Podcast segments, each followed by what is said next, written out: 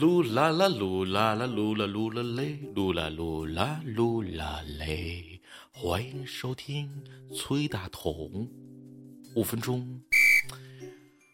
最近啊，一只中华田园猪打败了小猪佩奇这个故事，成功引起了大同的注意。实际上，根据美国农业部二零一七年统计的数据，全世界纯猪的纯栏量为七亿六千九百零五万三千头，而咱们中国就占了四亿三千五百零四十头。也就是说，全世界的猪有一半以上都出生在中国。然而，中国人对猪肉的执念却没有让中华田园猪的品种繁荣昌盛。那么问题来了，到底咱们吃的猪都是什么猪呢？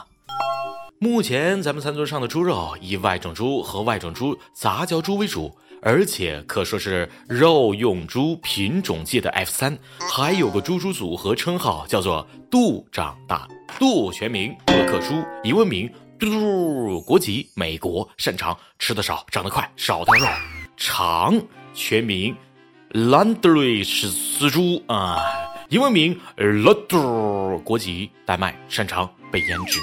大。全名大约克夏猪，英文名，嘟嘟嘟，国籍英国，擅长适应性强，吃的少，瘦肉长得快。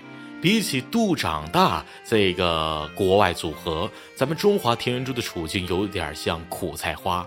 根据全国禽兽遗传资源调查的结果，中国的八十八种地方土猪有百分之八十五的品种数量在急速下滑，象城猪。定县猪、龙游乌猪和宰了黑猪这四个品种已经灭绝，另外有三十多种濒危或者濒临濒危和灭绝。其实就包括曾经被誉为四川回锅肉标配的成华猪。成华猪是四川土生土长的黑毛猪，老家在四川邛崃来来邛崃市。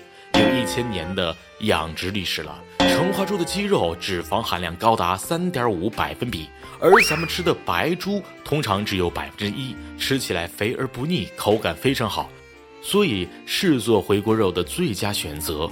不过再怎么好吃，成华猪因为吃的多、长得慢，非常不受养猪专业户的待见。加上现在精致的猪猪男孩女孩动不动就嫌弃大肥肉，让鸡内脂肪含量高的成华猪更加被冷落了。胖是会被嫌弃的。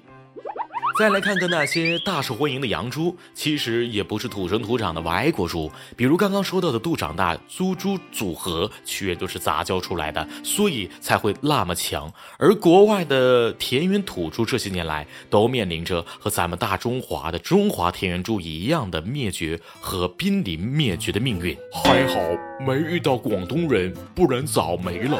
实际上，这种杂交逼死纯种的状况不仅仅存在于养猪业，鸡、鸭、牛、羊、马这些能吃的动物品种都纷纷走上了杂交之路。女士们、先生们，欢迎你们来到大型国际相亲畜牧场。至于那些像成花猪一样长得不快、肉不多的土生土长原住民，被我们渐渐遗忘甚至淘汰，这就极容易造成物种逐渐走向单一化的危险境地。再见。